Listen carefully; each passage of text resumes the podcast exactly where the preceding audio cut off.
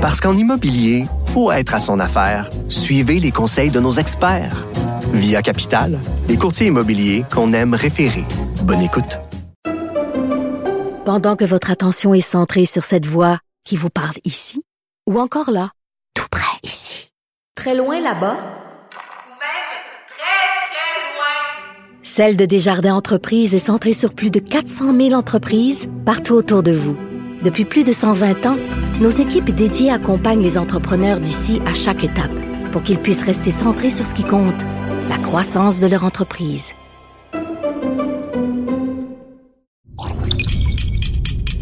Cube Radio.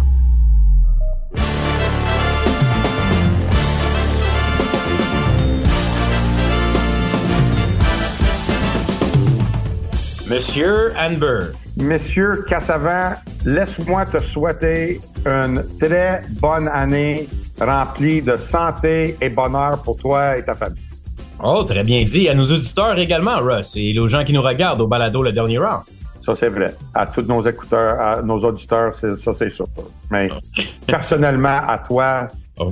c'est, fun que de, qu'est-ce qu'on fait, puis euh, je voulais te souhaiter ça, mon ami. En tout cas, t'es c'est plus bonne humeur aujourd'hui que tu l'étais hier, ça c'est sûr. Cheers! Mais c'est toi qui m'as mis en mauvaise humeur hier. Ouais, ça, arrive, euh, ça arrive souvent quand même, hein, Russ. Donc, euh, merci beaucoup. Je te souhaite euh, pareil et je te souhaite également plusieurs victoires dans les coins de boxeurs professionnels que tu vas travailler avec durant les semaines qui s'en viennent et spécifiquement ou spécialement Usyk contre Fury Qui arrive au mois de février. À quel point, personnellement, que ça, dans ta liste de victoires, sais, que tu as plus apprécié? ça va, ça va être vraiment dans le top 5, c'est sûr. Euh, mais ça arrive que tu as des combats que absolument tu veux pas perdre, tu veux absolument gagner. C'est, c'est personnel là. Celui c'en est un. Oui. Et on a hâte de voir euh, la préparation. On a en masse de temps de parler du combat Fury aussi dans les semaines qui suivent, mais on a plusieurs sujets quand même dans un balado chargé pour débuter l'année 2024. On remercie beaucoup euh, les auditeurs qui nous écoutent euh, sur euh, le podcast par rapport à Cube Radio, pardon, également si euh, Spotify, tvasport.ca si vous voulez goûter la vidéo et voir les réactions de M. Russ Amber en direct. On devrait faire ça un jour de parler de, de les combats les plus importants à moi personnellement durant ma carrière. Ça sera bien. Je je suis en train de le penser, puis oh, il y a des bonnes histoires là-dedans. Mais c'est un chapitre dans ton livre qui va éventuellement être publié, non? Éventuellement publié, je sais pas, mais oui, c'est une chapitre dans le livre. Ouais. Parce qu'il y a important, puis il y a marquant. Tu sais, je veux dire, il y a Oui. plusieurs. T'en as eu, eu plusieurs différentes euh, soirées. Des fois que tu es plus occupé à raison des coupures, Ouais. d'autres soirées en tant qu'entraîneur. Donc, euh, effectivement, on se donnera du temps pour en, en nommer quelques-uns, peut-être même à la fin du balado. Sinon, on consacrera plus de temps dans un balado futur. Vous pouvez nous écrire également, vu que Russ Anber, en 2024, éventuellement, il sera admissible à Twitter et la plateforme X. Mais pour l'instant, écrivez-nous au dernier round box à commercialgmail.com et ça va nous faire plaisir de répondre aux questions et commentaires, vos prédictions pour certains combats également. Donc, Russ, euh, si on commence l'année 2024, la dernière fois qu'on s'est parlé en 2023, tu étais en, en Arabie Saoudite pour le gros gala de boxe du 23 décembre. Oui. On n'a pas eu de balado depuis le temps des fêtes et là, on est de retour. Est-ce que tu as encore, comment je pourrais dire, est-ce que tu as encore des souvenirs de Riyad assez précis de la soirée? Parce que ça n'a quand même pas été, en termes de ce que tu as travaillé dans le coin avec Makhmoudov, c'était pas le résultat souhaité pour Arslanbek qui a perdu contre Agit Kabayel par knockout, mais il y avait d'autres combats importants également de la carte. Donc, c'est quoi qui tu, tu te souviens le plus du, de la soirée de Riyad? Ben, premièrement, qu'est-ce que je vais toujours souvenir, euh, c'est comment que les gens là-bas sont tellement sympathiques, puis comment qu'on a été reçus là-bas euh, par tout le monde, que ce soit les citoyens dans la ville ou qui avaient aucun rapport à la boxe, ou dans un resto, ou à l'hôtel, ou partout, on était tellement bien reçus. Puis c'est, ils disent que c'était mal organisé. Sais, souvent c'est des choses mal organisées. Il y a certains détails, oui, qui sont mal faits, mais dans l'ensemble, le, de, bouger tellement de monde en même temps et d'avoir, OK, à telle heure, on va là, telle heure, la, voiture va être là pour t'amener là. Ça, c'était top notch, là. C'était vraiment du haut de gamme, puis je vais toujours avoir des bons souvenirs de, de Riyad. Euh, subi la, j'ai subi ma première défaite, si vous voulez, en, en quatre visites en, en, en Arabie Saoudite. Et j'espère que ce sera pas. Euh, j'ai pas aimé le fait qu'on a, on a perdu la dernière. Euh, puis j'espère que ça, ça, on va être sur le, chemin de victoire euh, mois de février avec Usyk. Mais euh, écoute, c'était tout un événement. Tous les boxeurs qui étaient là. Ça aurait été impossible le promoteur ordinaire organise un soirée de boxe avec tous les noms qu'il y avait sur sa carte-là sur une même soirée. Parce que probablement tous les, les combats qui étaient là auraient pu être une finale eux-mêmes. Ou, du moins, en tout cas, une demi-finale. Il y avait plusieurs euh, combats euh, excitants par rapport à sur papier, les résultats également. C'est une longue, longue journée de boxe. Si on parle du premier combat jusqu'à la fin, avec plusieurs entraques. Euh, par rapport avec la soirée, je pense que ce que tu as mentionné, les gens ont senti ça. Moi qui étais spectateur, qui regardait le combat, les gens qui ont pu regarder le combat sur deux zones, tu as l'impression que c'était vraiment une grosse soirée, un gros événement avec plusieurs surprises. Certains combats qui étaient moins surprenants par rapport, je pense surtout au résultat de les premiers combats, que ce soit les victoires de Frank Sanchez, euh, qui est peut-être maintenant une étoile vraiment montante, le champion à 200 livres avec cette victoire par knockout. Tu avais une coupe de victoires, euh, Philippe Orgovich, qui était pas mal comme prévu, tel que prévu. Celui de Makhmoudov, c'était surprenant. Moi, je t'avais parlé avec toi, Russ, avant le combat, à quel point que Kabayel était mieux que le négligé 7 pour 1. N'avait jamais perdu, n'avait jamais vraiment été ébranlé, avait affronté plusieurs gros cogneurs, avait battu des gros noms comme Derek Chisora. Mais on s'attendait que Makhmoudov, avec sa puissance et sa façon destructive, de gagner quand même le combat. C'est, c'est pour cette raison qu'il était favori, mais on a vu la blessure importante. À quel point, Russ, dans le coin, tu te souviens que vous vous êtes regardé et vous avez OK, on est peut-être déjà plus compliqué que prévu le combat face à Caballel? Moi, j'ai, j'ai, je, je remarque que dans, dans le premier round, j'ai, je me souviens d'avoir dit à Marc, le vitesse est en train de nous tuer. Je pense que premier ou deuxième round. Euh, j'ai dit, euh, parce que le, le mouvement, la vitesse d'exécution, quand vous avez deux boxeurs, que un, un gars, il est pas vraiment rapide, puis t'en as un autre qui est haut, de la moyenne dans son rapidité, ça fait un écart encore plus large entre les deux boxeurs. Et je pense qu'on a vu ça assez tôt dans le combat, que Caballel était capable de bouger. Puis quand euh, Aslanbek venait pour lancer un coup ou il manquait un coup, il se fait toucher par des combinaisons de deux, trois coups en même temps ou un coup rapide qu'il n'a même pas vu venir. Euh, C'était surprenant la vitesse de, de euh, euh, dans le combat. Et je pense qu'il a vu ça et il était tellement confiant de voir les coups venir de Arslanbek que je pense qu'il a changé son stratégie plus tôt que prévu. il avait peut-être l'intention de, fatiguer Makhmoudov ou de, le reculer ou quelque chose peut-être après la cinquième ronde ou que à partir du deuxième ronde, il a décidé d'y aller. Il avait, on voyait dans son visage qu'il n'y avait aucune inquiétude de se faire toucher par les, peu importe la puissance de Makhmoudov, il voyait tout venir, puis il n'y avait aucune euh, peur. Euh, il était confiant qu'il était capable de dealer avec le, la force, puis il voyait toutes les coups venir. Fait qu'il a changé ça, puis il a commencé à appliquer la pression euh, sur euh, et, et Arsène Beck, avait pas de réponse à ça. puis il a commencé à attaquer le corps, qui m'a surpris que il a fait tellement mal, il a fait si mal à, à Arslanbek si tôt dans le combat avec des coups au corps. Et à quel point que dans le coin, tu savais qu'il était blessé? Est-ce que vous l'avez On savait pas. le combat? Pas en tout, pas en tout. Il n'y avait aucune mention. On n'a pas vu où il n'y avait pas fait de grimace. C'est en rentrant dans le vestiaire, la commission athlétique là-bas, quand ils font examiner tout de suite après le combat, c'est eux qui découpent les bandages. Il est rentré dans, dans, dans le vestiaire. Après, moi, j'étais dans le vestiaire. Lui, était, il est parti avec Sam au, euh, au docteur, puis euh, je lui attendais dans le vestiaire, puis il est venu, puis il dit, Russ, il dit, garde, il dit, touche mon doigt, il dit, garde, ça, il y a quelque chose qui bouge. Et vraiment, j'ai touché ton os, puis elle bougeait, là, tu sais, ça bougeait, je le sentais bouger, déplacer. Je dis, ah, c'est bizarre ça. Mets ça dans la glace, mais j'ai dit, mais il y a quelque chose. Russ, euh, Sam, il a dit, ben, viens le docteur, il est là, on va l'amener le docteur. Ils l'ont amené, ils ont même fait un rayon X sur place. puis ils ont déterminé qu'il y avait une fracture, c'est eux, ils ont dit, on ship à l'hôpital tout de suite. Et c'est Ouais, ça qu'ils ont fait. Oui, donc Arsène Beck a, a demeuré. Je pense même qu'Amé, euh, Stéphane, le promoteur de Tiger, a demeuré sur place pour l'opération par la suite, qui a été, qui va probablement aussi avoir un impact sur le retour de Makhmoudov. Combien de Oui. temps va-t-il demeurer inactif en raison de la blessure? Mais pour revenir également au défi qui était Cabayel, on n'a pas entendu beaucoup, Russ, de, par rapport à l'équipe. La semaine prochaine, on va être à Ville de Québec pour le gros gala d'Arthur Beterbiev. Mais Marc Ramsey, Anthony, j'ai pas entendu beaucoup de commentaires par rapport au, tu sais, c'était Noël, ça donne des fêtes, il y avait pas de journalistes québécois sur place. C'est quoi, euh, comment que ça a été la réaction par rapport à les commentaires de Marc ou dans le vestiaire avec Antonin et le reste de la gang? Écoute, je pense que tout le monde été déçu. Euh, je pense que personne Ma- je sais que Marc m'avait dit avant le combat, on est dans un fight.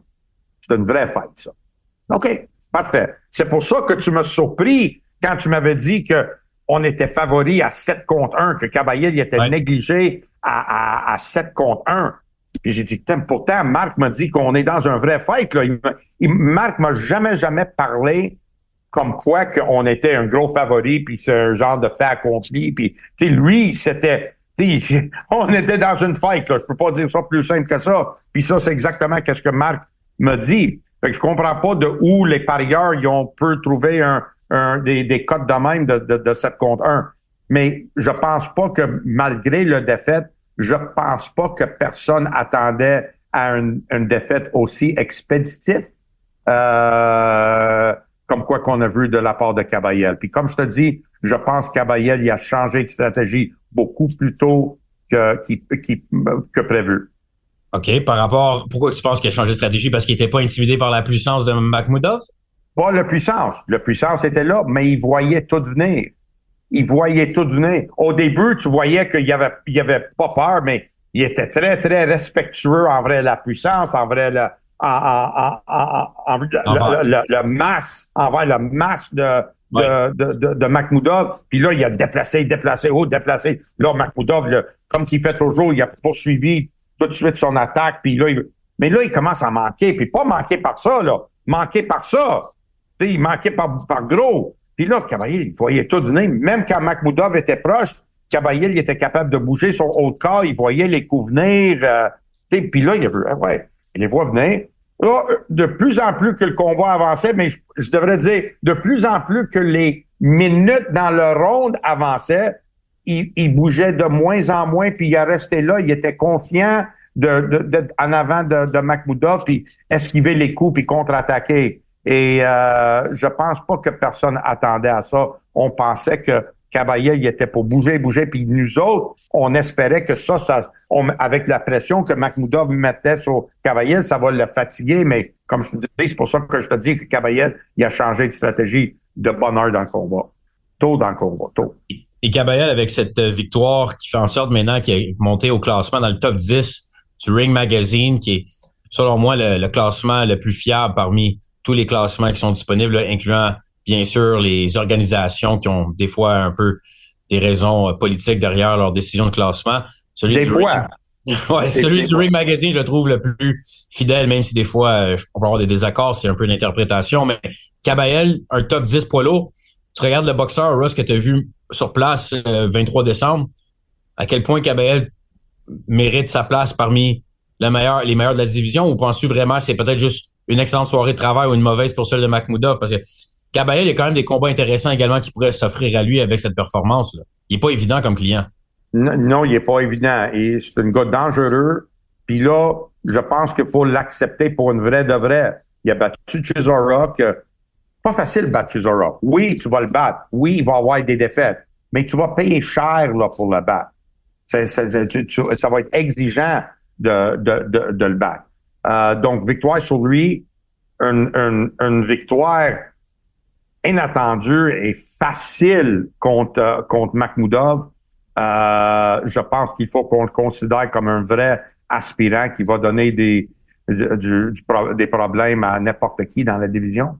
Bon, mais d'abord, quand on regarde de l'autre côté, Makhmoudov, je sais pas si à l'équipe, à l'interne, est-ce que tu as déjà eu la chance de parler un peu par rapport à la suite des choses, ou c'était trop tôt, ou sinon comme observateur, parce que là, on s'entend, Makhmoudov, il y avait un aura vers lui un peu là, de intimidation, puissance, destruction. Que là, il y a beaucoup de gens qui vont être prêts à l'affronter. Ce sera plus le cas quand tu perds par knockout au corps. Donc là, par la suite des choses avec Makhmoudov, c'est une position intéressante parce que c'est peut-être que c'est OK, quelques combats tranquilles pour rebâtir sa confiance. Peut-être qu'on veut juste le mettre dans des combats excitants parce que Makhmoudov va être excitant peu importe victoire ou défaite. Il y a des gens au Québec qui vont commencer à écrire Simon Keane, Makhmoudov. Let's go. On est intéressé. Toi, tu penses quoi, Russ? Ou est-ce que tu en as pu en parler un peu avec Marc ou quelqu'un de l'équipe? OK, ça, c'était la première question. Fait que je préparais ma réponse face à ça. Euh, non, j'ai pas parlé à personne. J'ai pas parlé à Marc. Euh, malheureusement, nos horaires. Et, euh, moi, aussitôt que le combat de Marc Moudov avait fini, après qu'on l'a après on a euh, changé nos affaires dans le vestiaire et tout, le chauffeur, il était là pour me ramener à l'hôtel parce que mon avion, il fallait que j'aille à l'aéroport quelques heures plus tard. Fait que je ne mhm. pouvais pas me permettre d'attendre que le gars-là finisse avant de partir parce que j'aurais pas eu le temps de faire mes, tout fini, faire mes valises puis se rendre à l'aéroport. Fait que moi, j'ai parti tout de suite. Marc, il, il, partait tôt le matin. Il partait même avant moi. Fait que lui, il est parti tôt le, le matin. Fait qu'on s'est pas croisé, on s'est pas vu, puis on n'a pas jasé euh, à notre retour. C'était la, veille de jour de Noël, quand je suis arrivé, il était 7h30 le soir quand je suis retourné à Montréal. Oui, donc comme observateur, d'abord, tu penses quoi pour la suite des choses? Exactement comme tu, dis. Il y a deux, il y a deux options maintenant. Soit tu continues à aller chercher les gros noms de la division pour le plus, plus, plus, plus gros montant d'argent possible et tu vois qu'est-ce que Mahmoudov est capable de faire parce qu'il va toujours avoir une demande pour une poids lourd euh, ou tu fais quelques petits combats, puis après ça, tu t'en vas chercher un autre, quelques petits combats, puis tu t'en vas chercher un autre, admettons, une autre défaite. Euh, il n'y aura pas de manque de combat pour Makhmoudov. Ça, c'est sûr. Il n'y aura pas de manque de combat. Tout le monde va vouloir affronter. Maintenant, ça va être un combat intéressant. Euh, au début, puis je, je, dis ça honnêtement, euh, je pense que personne aura voulu affronter, et j'étais surpris que Caballel l'a fait, euh, affronter Makhmoudov était supposé être une difficile soirée. Difficile. Et pourquoi tu mettrais ton boxeur contre un gars de 6 pieds 8, je sais pas trop, 285 livres, là, un monstre avec la puissance que, ben non, tu évites ça le plus longtemps possible. Maintenant, avec qu'est-ce que Caballel euh, était capable de, faire, euh, je pense qu'il y a beaucoup de boxeurs qui vont être dans l'obligation maintenant de l'accepter parce qu'ils vont dire à le boxeur, l'autre adversaire, hey, il a perdu contre Caballel. Si toi, tu es capable, de battre Makhmoudov, t'as pas d'affaire des top 10. Fait que là, ça va être peut-être un peu plus facile avoir des combats pour, euh, pour, euh, pour Arslanbek, mais ça va être des combats contre des, des vrais gars de la division. À moins que Eye of the Tiger décide d'être patient et ramener des combats de développement. Ça, c'était la deuxième option. Et je vais pouvoir y poser moi-même sur place la semaine prochaine à Québec à Anthony Descaries et Camille Stéphane. Oui. Et. Oui. Ça, ça sera bon à, savoir. Puis, est-ce que c'est possible de faire euh, des combats locaux? Je pense qu'il y, a, Simon, il y a l'autre, comment il s'appelle, l'autre poids lourd euh, qui est pas avec of the Tiger, vraiment bon. Euh, Barrière, Alexis Barrière? Oui, Alexis Barrière. Il y a, y a des combats quand même. Ça peut être intéressant.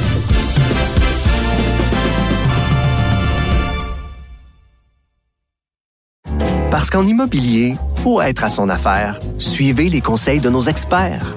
Via Capital, les courtiers immobiliers qu'on aime référer. Bonne écoute. Pendant que votre attention est centrée sur cette voix qui vous parle ici, ou encore là, tout près ici, très loin là-bas, ou même très, très loin, Celle de Desjardins Entreprises est centrée sur plus de 400 000 entreprises partout autour de vous. Depuis plus de 120 ans, nos équipes dédiées accompagnent les entrepreneurs d'ici à chaque étape pour qu'ils puissent rester centrés sur ce qui compte, la croissance de leur entreprise.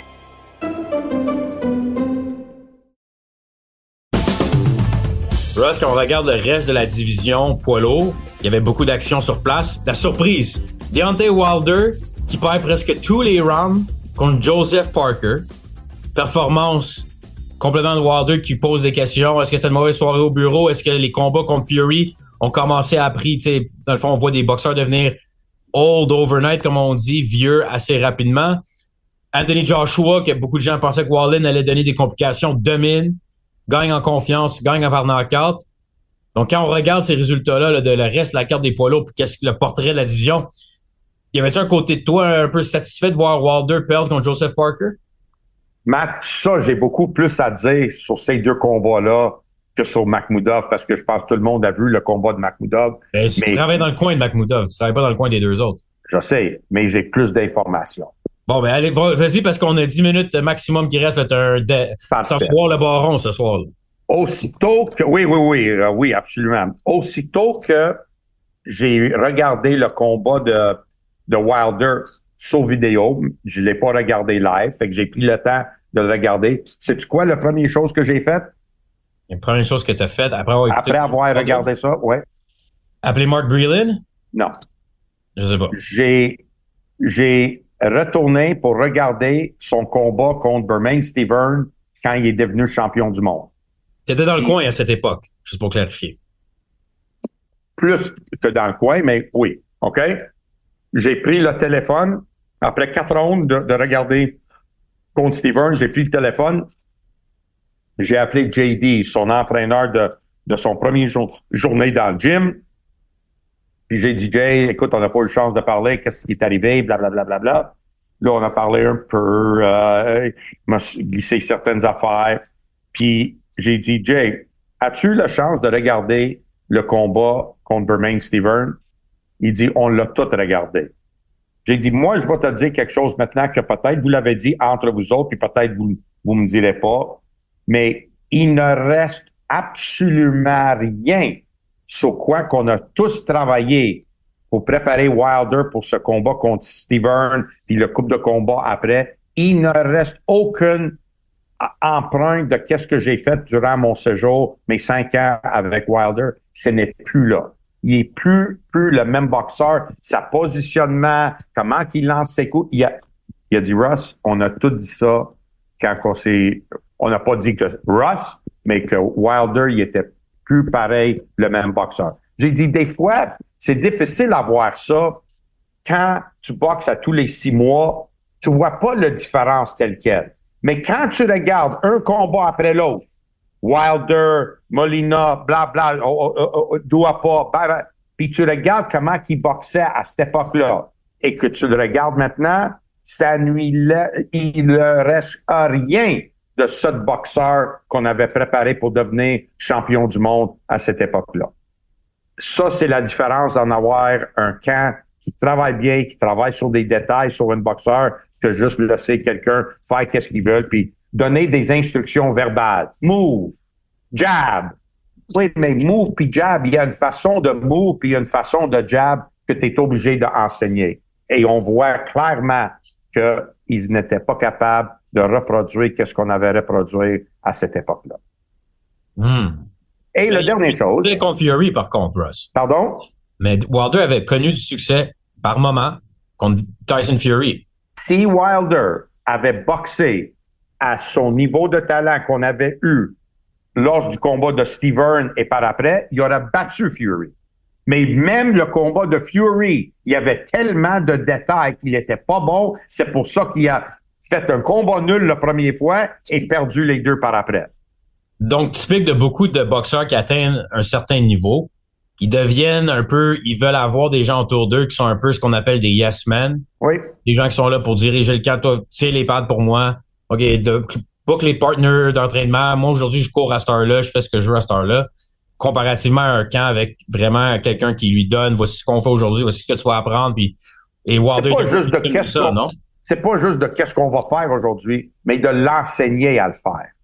De l'enseigner à le faire. Et euh, Jay était absolument d'accord avec moi. Euh, il peut jamais le dire publiquement. Moi, je peux le dire. Lui, il peut jamais le dire publiquement. Euh, Wilder ne le dirait jamais publiquement. mais moi, je le sais. Moi, je le sais. Malik Scott le sait, puis Dees le sait. Mais tu le savais pas avant le combat que ça allait arriver. Parce que tu étais très confiant qu'il allait battre Parker. J'étais confiant, oui, ça c'est vrai, mais ça veut pas dire que j'aurais pas, il y aura pas eu des défauts à le battre non, plus. Mais à quel point il faut donner crédit aussi à Joseph Parker, que lui, il semble être quelqu'un qui veut apprendre avec Andy Lee dans son coin comme entraîneur. Absolument. Il était vraiment, il a vraiment fait un bon combat, puis il était très, très respectueux envers.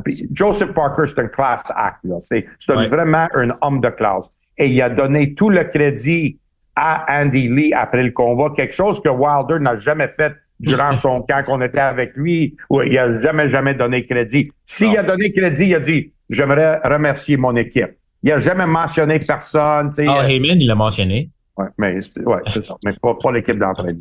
Fait que euh, c'est c'est euh, euh, vraiment une performance. Encore un autre gars que moi, je, la raison pourquoi je pensais que Wilder il était pour gagner, c'est à cause de la défaite de Joseph Parker face à Joe Joyce. J'ai dit, man, si, si un boxeur lent comme Joe Joyce aurait pu toucher Parker, quelqu'un comme, comme Wilder qui est plus rapide qu'on pense, euh, que, en vrai, en vrai, il est plus rapide que qu'est-ce qu'on voit sur vidéo. J'ai dit, s'il touche, fini. Il a même pas lancé de coup de poing. Ben, fait que je sais pas comment qu'il ça a l'air qu'il filait pas. Euh, il était pas pour donner des excuses, mais il filait pas, bla bla bla. Euh, mais il a vraiment pas performé comme qu'il aurait dû. Puis comme Jay m'a dit une chose aussi, il m'a dit, Russ, il a 38 ans. Donc, c'est-tu la fin pour Wilder? Je sais pas. Mais de ce que tu penses qu'à cause de sa puissance, s'il décide de, il y, a, encore de quoi faire par rapport à, c'est encore un nom.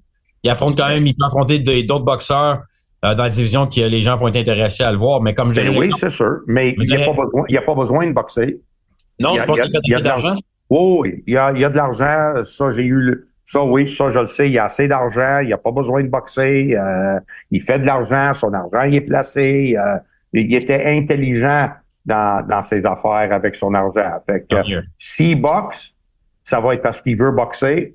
Il va être toujours dangereux avec la main droite mais je pense que maintenant, les gens, ils ont vu qu'est-ce que Parker. Mais Parker, il est très habile. Il faut que tu sois habile quand même pour faire qu'est-ce qu'il a fait. Mais il a tombé sur une Wilder que, qui a pas lancé de coup de poing, qu'il a pas, tu sais, il, a, il, il était pas le Wilder qu'on connaît. Non. Et ça, c'est sûr. Ça, c'est évident. Pourquoi? C'est une autre histoire. Peut-être, lui, dans sa tête, va dire, écoute, moi, je le sais que j'étais malade, j'étais ci, j'étais ça. Je sais que je suis mieux que ça. Je le sais que dans le gym, j'étais meilleur que ça et il y a quelque chose qui l'a affecté, peut-être. Parker, il a contribué à ça, c'est sûr. Mais peut-être qu'il y a quelque chose qu'on ne sait pas, puis le prochain combat, Wilder peut être encore, oh, il sort la main droite, puis euh, bonsoir, c'est fini. On ne sait jamais, il y a encore de la puissance. On va voir. Mais qu'est-ce qui m'a troublé aussi, mais là, on sait pourquoi, puis après qu'est-ce que Jay m'a dit, tout de suite après la pesée officielle, j'ai vu Jay, ils ont annoncé le poids de, de Wilder à 213 livres. Le combat contre Steven, qui date de combien de temps maintenant? Oh, ça doit faire un bon 10 ans. Peut-être, peut-être 10, 9, 9 ans, peut-être. Il pesait 219.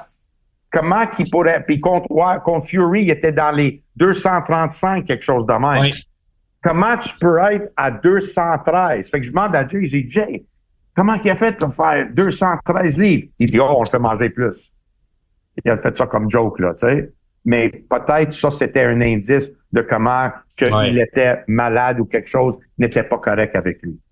Bon, écoute, on pourrait continuer sur Wilder, mais il manque un peu de temps, donc on va y revenir éventuellement dans le futur par rapport à sa décision pour le reste de sa carrière. Deux minutes Ross sur Anthony Joshua. À quel point maintenant euh, que Joshua redevient, si on veut, dans le driver's seat pour attendre le gagnant de Fury Usyk?